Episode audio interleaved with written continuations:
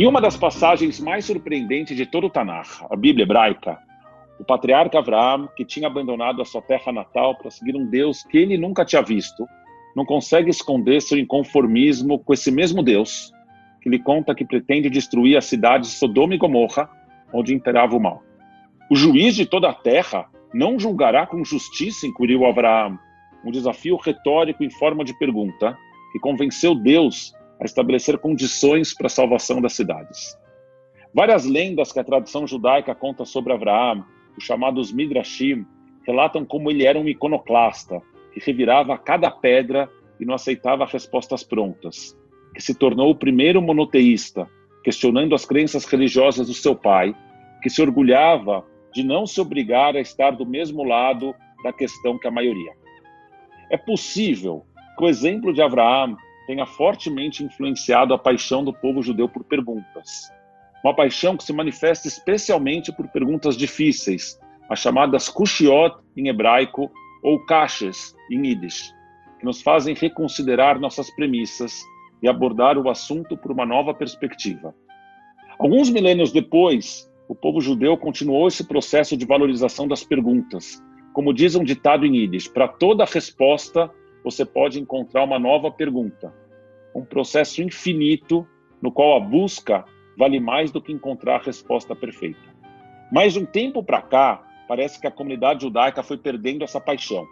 Deixamos de fazer as perguntas difíceis, talvez com medo de onde a busca nos levaria.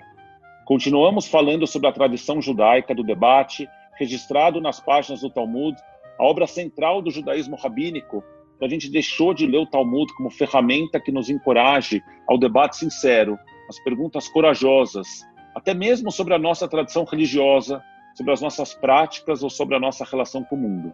Pelo contrário, muitas vezes as instituições judaicas, incluindo as escolas judaicas, têm agido para silenciar as vozes dissidentes, para garantir que a gente só escute as respostas oficiais.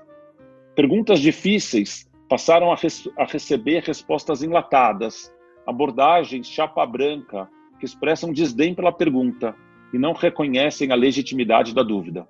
A gente continua falando sobre o judaísmo como uma religião sem dogmas. A gente passou a considerar alguns assuntos como intocáveis, verdadeiros bezerros de ouro, tratados como semideuses, em clara oposição às muitas proibições judaicas contra a idolatria. Como a gente sai desse estado de coisas? Como a gente pode voltar a valorizar as perguntas e honrar as experiências que lhes dão origem? Esse é o assunto desse episódio do 5.8 e, de alguma forma, o motivo de todo o projeto. Este é o 5.8, um podcast que tenta construir juntos o judaísmo do futuro e o futuro do judaísmo. Bem-vindos, gente. Muito obrigada por estarem aqui. Eu sou a Laura Trachtenberg Hauser, sou historiadora e socióloga. Eu sou Rogério Kuckerman, economista, educador e rabino da congregação israelita paulista. No episódio de hoje, a gente vai conversar sobre perguntas. Mas antes, a gente queria falar um pouco sobre o nome do podcast. Laura, quando você pensa em 5.8, quando você escutou esse nome pela primeira vez, o que, te veio à cabeça? Rabino Rogério, eu confesso que quando você me falou, eu fiquei um pouco em dúvida, porque a gente que estuda tecnologia estuda muito sociedade 5.0, né? Que é a sociedade que está vindo aí, já estamos com o pezinho nela, com as transformações tecnológicas, com as transformações sociais. Mas a, aí você foi me explicando e eu fui entendendo que a gente não está tão longe do conceito de transformação, né? Que a gente vai justamente levantar as perguntas para uma sociedade que está vindo aí. Como judeus estamos dentro dela e essas perguntas são inerentes tanto à filosofia como um todo. Sócrates já dizia só sei que nada sei e quanto à questão judaica. A gente fala dois judeus, três sinagogas. A gente não vai chegar numa resposta, a gente quer levantar mais perguntas. Pois é, pois é. Vou te contar de onde veio essa história na origem a gente tem ali um, um, um grupo pensando sobre esse projeto de podcast, sobre o projeto 5.8, que é um pouco mais amplo. A ideia uhum. é que o 5.8 uhum. envolva cursos presenciais, envolva palestras presenciais, e o podcast que é só o primeiro braço que a gente está lançando nesses dias. E aí a gente estava discutindo qual o nome, e a gente percebia que tudo que a gente falava era de um futuro não era do futuro imediato. A gente queria falar um pouco nas grandes questões judaicas que vão impactar os, uhum. as próximas décadas do judaísmo e da comunidade judaica. E aí a gente se deu conta que a gente está no final do século na perspectiva judaica. Daqui a um pouquinho mais de um mês, a gente vai comemorar o Rosh Hashanah e vai entrar no ano 5781. E 19 anos depois, a gente vai terminar esse século e vamos entrar no século 58. Uhum. Então, aqui é, a gente podia ter chamado de 58, pensando no século, a gente pensou, resolveu pensar em milênios. Em milênios, o podcast recebeu esse nome 5.8, porque daqui a pouco a gente vai entrar no milênio 5.8, que é esse milênio que vem com todas essas ideias da tecnologia 5.0, tá certo? Desse, dessa sociedade 5.0, da interatividade, mas é também a sociedade que a gente quer que a gente tenha a coragem de fazer as perguntas. Então, como eu disse na introdução, pergunta é a razão de ser desse projeto, mas também é o tema desse nosso episódio. Então, em geral, a gente vai estar conversando, a gente vai ter convidados que vão trazer novas perspectivas para as nossas conversas, cada episódio com um tema. Mas uhum. nesse primeiro episódio, a gente pediu para algumas pessoas enviarem as suas questões e a gente vai um Sim. pouco conversar sobre as questões que eles enviaram. E só comentando sobre o 5.8 ainda, Rogério, é, eu acho muito interessante duas coisas. Primeiro, a gente começar a falar 19 anos antes, e isso é interessante porque a gente está numa sociedade em que a gente tem uma extrema quantidade de informação, mas pouquíssimo conhecimento, que é refletir sobre essa informação e mais pouco ainda, mais pouco ainda é horrível, mas tudo bem, mais pouco ainda de sabedoria que é aplicar a reflexão desse conhecimento. A gente fala muito sobre futuro, a gente fala muito sobre o que está vindo, mas pouco se fala sobre como a gente chega lá. E futuro é justamente uma reflexão que a gente faz, é o que a gente pode construir. Um judeu que eu adoro foi o Bauman, que é um filósofo maravilhoso do leste europeu, que veio para os Estados Unidos, e o Bauman falava que o passado é sólido, mas o futuro é líquido. A gente pode construir. E as perguntas são a base para a construção de um futuro que a gente queira, que todos nós temos papéis aqui. Agradeço já de imediato pelas perguntas aí enviadas por áudio, provocadoras, fantásticas, e nós somos um povo intrinsecamente provocador. Vamos provar isso hoje. Pois é, Laura, tem, tem esse conceito do. O Bauman fala muito dessa fluidez Uhum. Né? E, e, a ideia da fluidez da identidade. A gente está nesse momento das nossas identidades líquidas, que vamos pensar como é que a gente pode construir essas nossas identidades judaicas ao mesmo tempo que a gente constrói a comunidade judaica. E a uhum. primeira pergunta tem a ver um pouco com isso.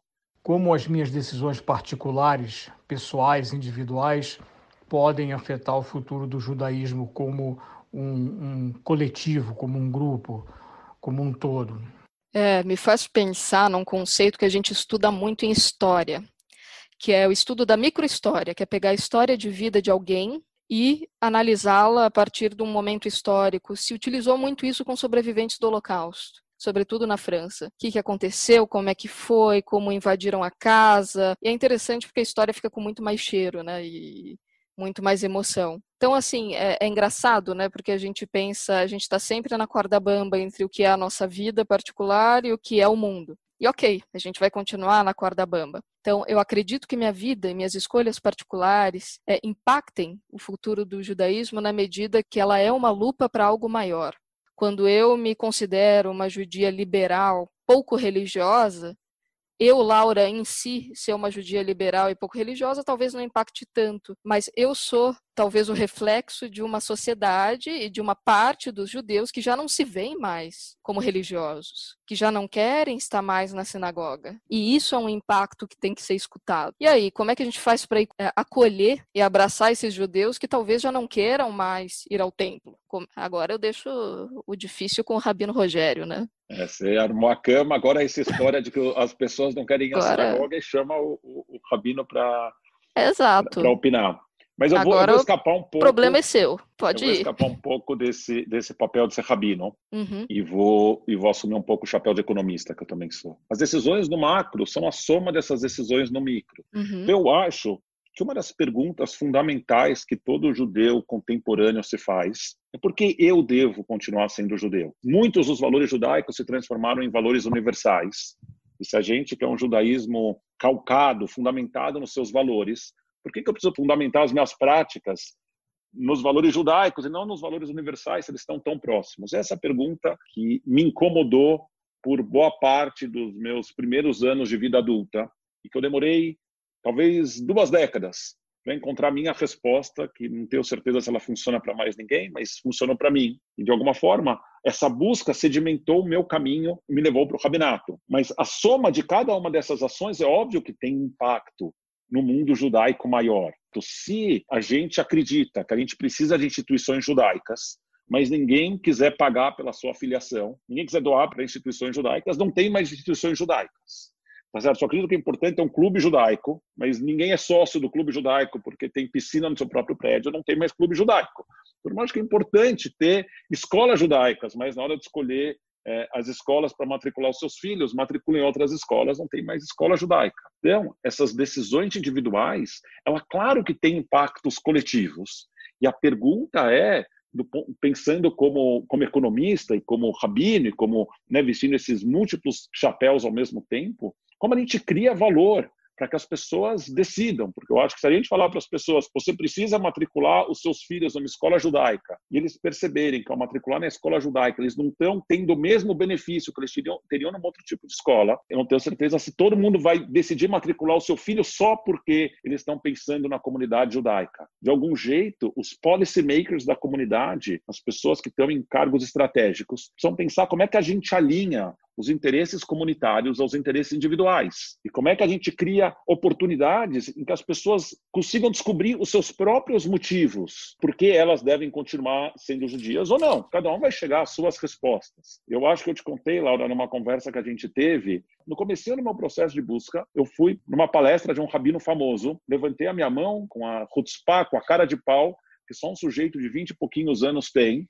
e fiz essa pergunta: por que eu devia continuar judeu? E o rabino me deu uma resposta enlatada, né, uma resposta pronta, que não me convenceu em nada. Eu saí de lá absolutamente frustrado. E se não fossem outros episódios da minha vida que me resgataram para a comunidade judaica, talvez a comunidade judaica tivesse me perdido. Então, é fundamental, eu acho, a gente honrar essas dúvidas como legítimas, como autênticas, não como tabus dos quais a gente nunca fala. As pessoas têm essas dúvidas e acho que é uhum. fundamental a gente entender que dúvidas cada um de nós tem para a gente poder construir essas respostas macro. Porque, de novo, a atitude comunitária é a soma de cada uma das nossas atitudes individuais. E se a gente não reconhecer as atitudes individuais uma parte considerável da nossa comunidade, a atitude comunitária vai ser muito empobrecida como resultado. E aí, com a tua resposta, que eu achei brilhante, aliás, eu acho que se levantam, obviamente, novas perguntas, e a gente pode ficar o dia inteiro em uma pergunta só. Mas eu acho que novas perguntas como assim, então tá, será que a gente precisa de todas as instituições judaicas? Será que a gente precisa do clube, da escola, da sinagoga, do cemitério? Tô sendo polêmica, tá? Não fiquem bravos comigo. Ou fiquem, tudo bem, eu vou sobreviver. Mas eu estudando, né, história do judaísmo, é, um, é na história contemporânea do judaísmo que eu sou especializada, eu me lembro que o Stettel, que eram aquelas comunidades do leste europeu judaicas, eles se firmavam em torno do cemitério judeu. O cemitério judeu era grande, a grande instituição. E aí se fazia uma sinagoga em qualquer lugar, porque a sinagoga, na verdade, era uma casa de estudo. Então, será que o valor não poderia estar mais concentrado em uma instituição? Outra pergunta, um grande valor, acho que você trouxe a ideia de outros valores. Que bom a gente legitimar as dúvidas e tentar alinhar com as questões pessoais, mas um outro grande valor que me vem à cabeça é como construir instituições judaicas onde a diversidade pode ser acolhida. Muita gente não coloca os filhos em escola judaica porque eles não se sentem acolhidos pela ideologia daquela escola judaica nem daquele clube judeu. Como a gente transforma essas instituições? Voltando às grandes perguntas, você na primeira uhum. parte da tua resposta, você foi um pouco polêmica, falou que a gente não sabe se precisa de todas as, as instituições judaicas, da sinagoga e do clube, uhum. da escola. Isso, em parte, essa diversidade das instituições judaicas fala um pouco da natureza diversa do judaísmo. Então vamos escutar uhum. essa, essa segunda pergunta. Afinal, o judaísmo é religião, é povo, é nação, é cultura, é uma combinação. E o que, que tem parecido com isso pelo mundo afora? Mário quer nos matar hoje, né? Mário pega pesado aqui, mas excelente pergunta. E eu acho que essa é, é o guarda-chuva de todas as outras, né? O que somos? O que é ser judeu? Né? Eu lembro que na minha primeira aula sobre a Yiddishkeit, que é a identidade do Stettel, né? De identidade dos judeus, acho que é nazis, tive um professor maravilhoso, o Singer, e muito divertido, né? E aí um aluno perguntou mas afinal, o que é ser judeu? E ele falou: Oi, vamos começar com algo mais fácil, né? Porque assim, existem dezenas de tipos de judaísmo aí, né? Acho que eram, na época, 36 já colocados. Então, assim, é, eu acredito muito, vejo muito o judaísmo como uma cultura. E cultura, na verdade, é tudo tudo que não é biológico, né, que vai entornar tudo que não é biológico. Fiz um mestrado em sociologia da cultura, então é um tema que eu estudo bastante. Danilo de Miranda tem uma frase linda que ele fala que respirar é biológico, a maneira como você respira é cultural. Então eu acho que o judaísmo está todo nesse respirar que é cultural e que nos entorna, que é crescer numa casa judaica, seja ela como for, que é o humor judaico, que é tá muito mais numa visão de etnia que numa visão de uma religião propriamente dita. Tem um, um, intelectual judeu liberal chamado Mordecai Kaplan, tinha ordenação rabínica ortodoxa, ele foi excomungado pelo mundo ortodoxo, deu aula no seminário conservador e é o fundador do movimento reconstrucionista. a grande inovação teórica dele é falar o judaísmo como uma civilização. E eu sempre imagino esse conceito de judaísmo como civilização como uma árvore. Então a raiz da árvore está na sua é, identidade religiosa. Mas quando a gente vê uma árvore de longe, a raiz não é em geral o que a gente vê. A gente vê as muitas manifestações judaicas que são a copa da árvore. Então a gente vê o teatro judaico, a gente vê a imprensa judaica, a literatura judaica, a gente vê a política judaica, a militância acadêmica judaica, o esporte judaico, a gente vê todas essas manifestações judaicas como a árvore. Aí o meu lado de ser um pouco mais polêmico é que apesar de o que a gente vê da árvore serem todas essas manifestações, se a gente corta a raiz da árvore, a árvore até continua vivendo por um tempo, mas a árvore para de se nutrir. Então, o mundo judaico, no final do século XIX, começo do século XX, desenvolveu muito esse conceito de um judaísmo cultural humanista, de um judaísmo enquanto cultura. O meu avô, que era um judeu polonês, membro do Bund, do Partido Socialista Judaico da Europa Oriental, se definia como ateu.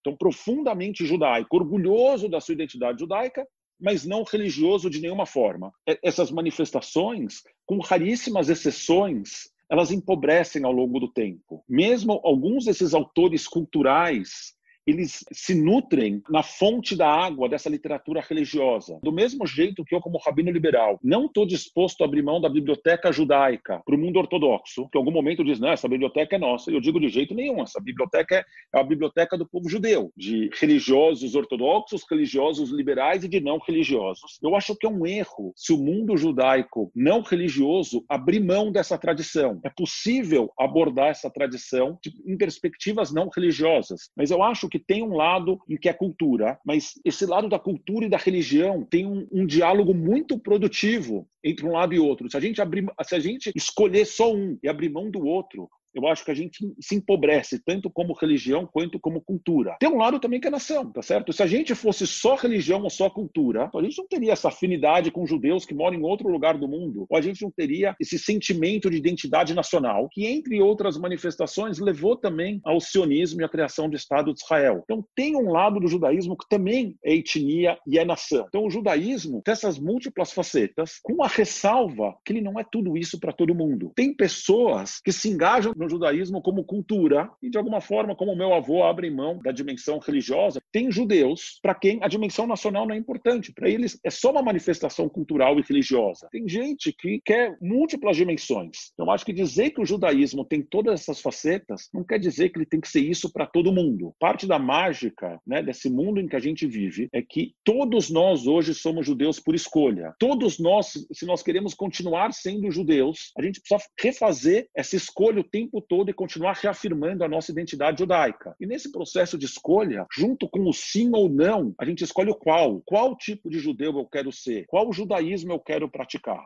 O Mário mandou aqui uma pergunta mais. difícil, mas eu acho que, que a, a resposta uma resposta típica americana. Nos americanos você pergunta: o judaísmo é religião, ou povo, ou nação, ou cultura, ou o quê? A resposta americana é yes. Sim. Sim. Sim. Não, e acho que isso dá um nó na cabeça das pessoas. Acho que é normal dar um nó, sobretudo num momento social em que a gente está procurando por respostas prontas e a gente está sedento por respostas simplistas. Só que a gente, desde Abraão, a gente não aceita respostas simples, nem de Deus, inclusive.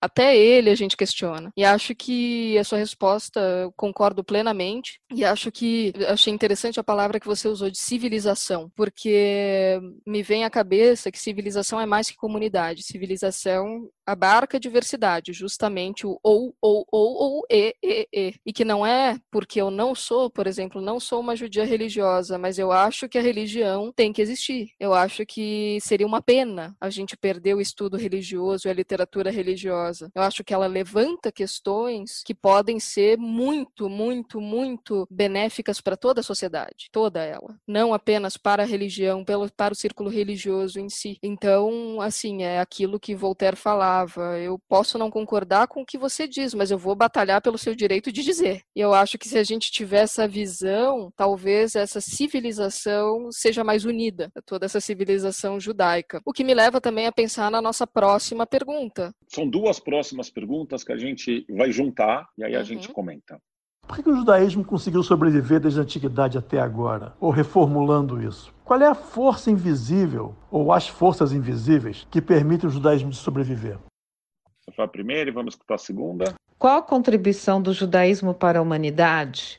É, me lembra meu, meu bat mitzvah, que foi uma das ocasiões mais felizes aí da minha vida. E foi um prazer enorme estudar, um, quase um ano e meio, com a professora Esther Kalb, se estiver nos ouvindo, grande beijo, Esther, que hoje é grande amiga, que me lembra meu bat mitzvah, em que eu recebi um recado muito especial de um amigo, Davi, que já faleceu, que inclusive traduziu boa parte da Bíblia, enfim, um cara, um estudioso, né? Ele falou que no judaísmo a gente tem 613 mitzvot e que basicamente para ele todos se reuniam a uma pergunta: o que eu faço para ser uma boa pessoa? E eu me pergunto bastante isso, porque aí vem mais uma pergunta, né? O que é ser uma boa pessoa? E só que eu acho que toda essa ideia do judaísmo, da mitzvah e das mitzvot, de fazer o bem, de ter valores muito sérios e que são inflexíveis, né? Acho que é muito fácil a gente flexibilizar os valores. Tudo isso pode gerar uma contribuição gigantesca para a humanidade. Além disso, acho que essa questão de ser uma civilização, eu acho que a gente se permite ser bêbado e equilibrista. A gente se permite ser espinosa e ser ortodoxo. A gente se permite justamente essas perguntas que não deixam que a gente fique com um muro de concreto que vai ruir. A gente é permeável também como uma sociedade líquida. A gente vai se adaptando. Eu fico pensando que ao longo do tempo, os fatores concretos que, que permitiram ao judaísmo sobreviver foram se transformando e também foram se transformando as, as contribuições que o judaísmo foi dando para a humanidade. Por paradoxo, o que ficou constante foi a nossa flexibilidade, a nossa capacidade de se transformar. Então, em algum momento, o judaísmo inovou e trouxe uma preocupação com o meio ambiente que não existia, uma preocupação com direitos trabalhistas que não existiam, o conceito judaico do ser humano ser criado à imagem de Deus, que dá origem na perspectiva judaica direitos humanos, numa época em que não se falava sobre direitos humanos. E hoje todos esses são, são valores estabelecidos como, como valores universais. Mas tem um valor judaico e que de alguma forma a gente está perdendo e que é o valor judaico do qual a gente mais precisa hoje, que é a tradição do debate. Essa tradição talmúdica de honrar as múltiplas perspectivas e apresentá-las com respeito, mesmo as opiniões das quais eu discordo. Esse é um valor fundamental judaico do qual o mundo precisa mais do que nunca e que a gente na comunidade judaica, na medida em que a gente está se tornando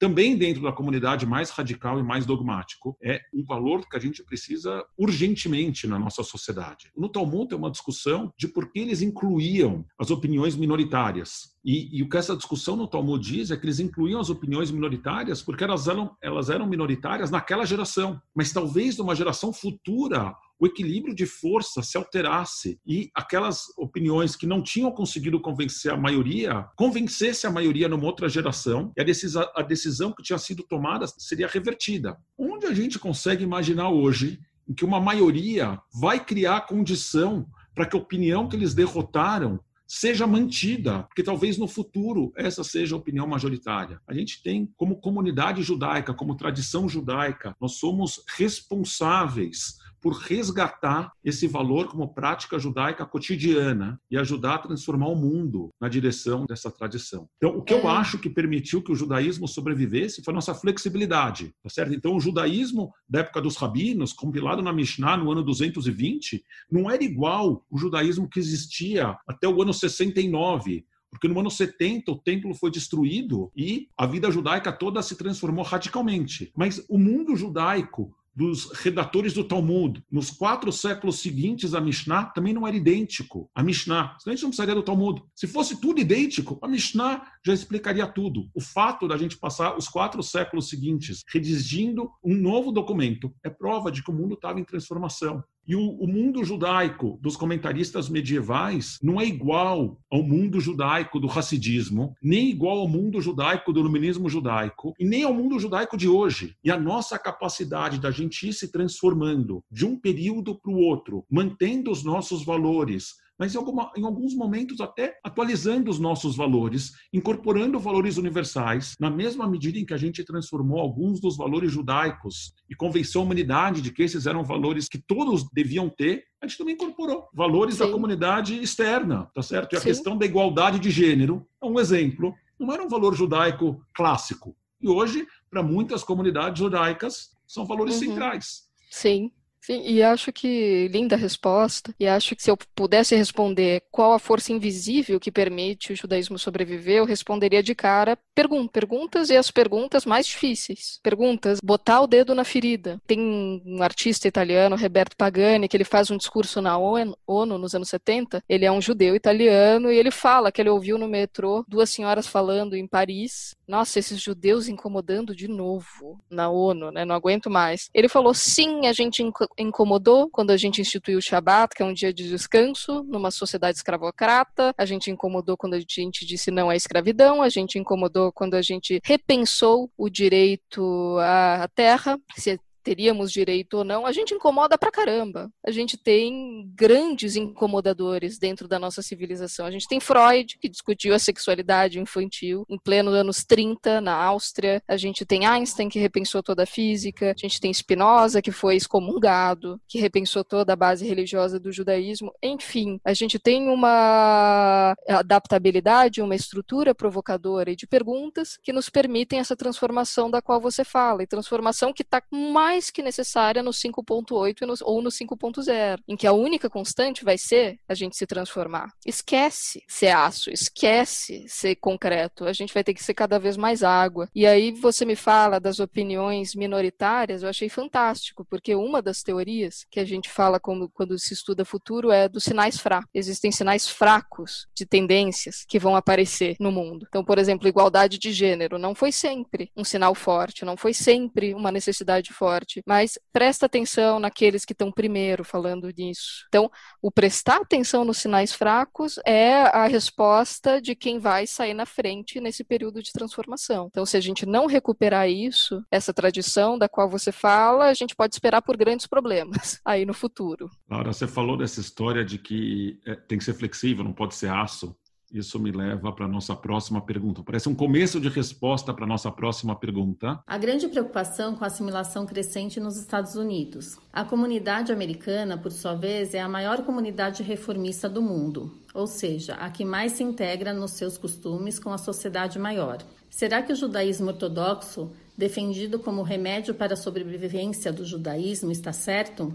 Eu não quero, eu não quero sair criticando uhum. o judaísmo nem nenhuma comunidade, nenhuma corrente judaica, nem nenhuma comunidade. Eu passei oito anos nos meus estudos rabínicos, depois que eu terminei, eu fiquei um tempo trabalhando nos Estados Unidos. Eu tenho um respeito gigantesco pela comunidade judaica. Eu acho que a comunidade judaica norte-americana vai muito bem, obrigado. Esses medos todos de assimilação são medos infundados, mesmo porque, e eu acho que a Laura um pouco remete a isso na pergunta dela, assimilação e integração são dois nomes para o mesmo fenômeno. Quando a gente quer criticar o fenômeno, a gente chama de assimilação, quando a gente quer elogiar o fenômeno, a gente chama de integração. Mas é de alguma forma o judeu sa sair do gueto, sair do gueto, passar a viver na sociedade. Tem, tem riscos nessa, nesse processo? Claro que tem riscos, mas eu acho que a comunidade judaica norte-americana tem mostrado um dinamismo gigantesco. E eu tenho certeza de que esse dinamismo, essa disposição para se transformar, para endereçar as questões centrais do dia, a comunidade judaica norte-americana tem sido líder dentro do mundo americano, onde ela representa menos de 2% da população. De discussões centrais, a comunidade judaica americana liderou, por exemplo, causa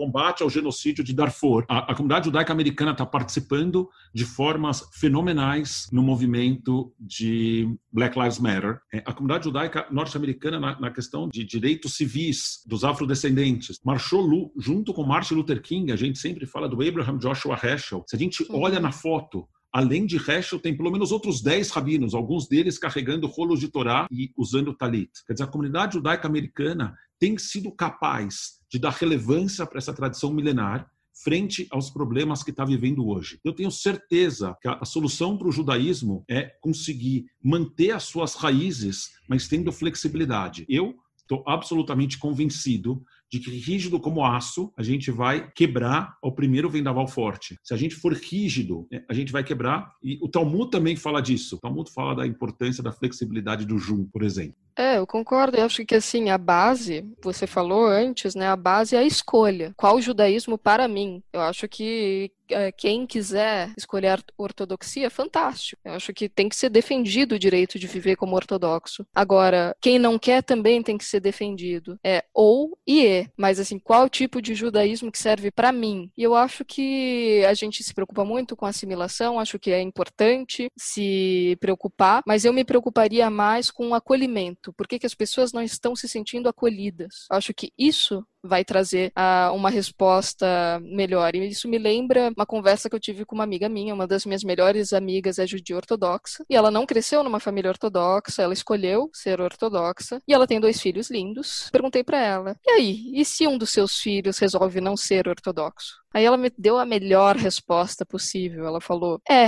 eu acho que eu vou me frustrar tanto quanto minha mãe se frustrou quando eu escolhi ser ortodoxa. Mas eu vou continuar amando meus filhos, porque é uma decisão deles. E quem nunca frustrou seus pais? Se você nunca frustrou, você tá no caminho errado, né? Não sei de onde é você tirou essa ideia não sei de onde você tirou essa ideia, Laura, de que eu nunca frustrei meus pais. Em muitas, Nossa. muitas histórias. E, inclusive, Laura, eu digo o seguinte, né? Porque todo mundo fala que talvez a ortodoxia. Existe esse mito de que uhum. os nossos tataravós eram todos ortodoxos. Todo mundo que, tem, que estuda o assunto sabe que a ortodoxia, assim como o, o judaísmo liberal, são todos frutos do encontro com a modernidade e do iluminismo judaico. Os nossos tataravós tinha uma forma de ser judaica que não se alinha com nenhuma das formas que a gente, que a gente conhece hoje. O meu avô, tem... meu uhum. avô, parte de mãe, era ateu. Então, se eu fosse honrar a tradição dos meus avós, eu não podia ser rabino. Não que eu não podia ser rabino liberal. Eu não podia ser um rabino que acredita em Deus. Que isso é trair a tradição do meu avô. Então, de novo, nós vivemos cada um nas nossas gerações e não adianta a gente tentar viver a geração dos nossos antepassados. A gente precisa aprender da lição dos nossos antepassados, honrar a nossa história, mas né, viver as nossas vidas, viver de acordo Sim. com os nossos valores. Sim, e justamente tem uma questão sobre a tradição e so, sobre a tradição e sobre a traição que são interessantes, porque tem um livro do meu autor preferido que é o Amos Oz, grande autor israelense, que ele se chama Judas e que ele vai justamente é sobre um estudante de história que vai estudar o papel de Judas na história judaica e na história ocidental. E ele foi falar assim: e se a gente pensasse em Judas não como um traidor, mas como alguém que estava tomando uma decisão decisão porque ele acreditava que essa decisão ia ser melhor. E aí ele tem uma frase que eu estava buscando aqui que eu acho maravilhosa, que ele fala que os que estão dispostos a mudar, os que têm a força para mudar, sempre serão vistos como traidores pelos que não são capazes de fazer qualquer mudança, que têm medo mortal de mudanças, que não entendem o que é a mudança e que abominam toda mudança. Então estamos aí entre traição e tradição. Talvez essa seja a nossa grande questão aqui no 5.8. A gente conseguir ser violinista no telhado, bêbado e equilibrista, ser água ao invés de concreto. Viver entre esses extremos, buscando o equilíbrio, essa é a nossa missão. Quero agradecer enormemente a Laura por essa conversa deliciosa. Agradecer a cada um de vocês que escutou. Vamos aqui para os nossos anúncios finais. Chegamos ao momento da dica cultural, em que a gente vai falar sobre livros, filmes, artigos e outros podcasts que nos permitam continuar conversando e nos aprofundando nos temas que a gente tratou aqui. Rogério, me conta, qual é a tua dica de hoje? Então, minha dica dessa vez é um livro de um rabino americano chamado Harold Schulweis. É um rabino da região de Los Angeles e que foi muito ativo na defesa dos direitos humanos na defesa de um judaísmo que se envolvesse nas questões sociais. O livro se chama Conscience: The Duty to Obey and the Duty to Disobey. Consciência, a obrigação de, de seguir, né, de obedecer, e a, obrigação, e a obrigação de desobedecer. E, e, é um livro que trata de muitas das questões que a gente tratou isso, aquele monólogo inicial, aquela conversa inicial que a gente teve sobre Abraão e a forma como ele questionou Deus, são alguns dos temas que são tratados nesse livro. Eu adorei e vivo com vontade de fazer um, um curso na CIP em que a gente trate dos, dos textos que ele traz nesse livro. Então, essa é a minha dica para todo mundo. Bem legal, Rogério. Já estou com vontade de ler e assistir seu curso. Eu queria indicar aqui uma peça de teatro que está disponível online, com a Denise Fraga, que se chama Galileu e Eu, a Arte da Dúvida. É um monólogo que ela faz e que, para mim, trata super bem daquilo que a gente falou no início, da importância das perguntas e do debate, de se questionar todo o tempo sobre a realidade e como isso pode impactar a história. Então, tudo a ver com o nosso podcast aqui. E lembrando que os nossos episódios vão ser publicados a cada duas semanas nas plataformas de podcast. Aproveita, vai lá onde você escutou esse episódio, assina e assim o próximo episódio vai entrar automaticamente no aplicativo que você usa para escutar podcast. Foi um enorme prazer ter essa conversa com você, Laura, com você, ouvinte, e daqui a duas semanas a gente está de volta. Gente, obrigada pelo convite. Se cuidem. Até o próximo. Até.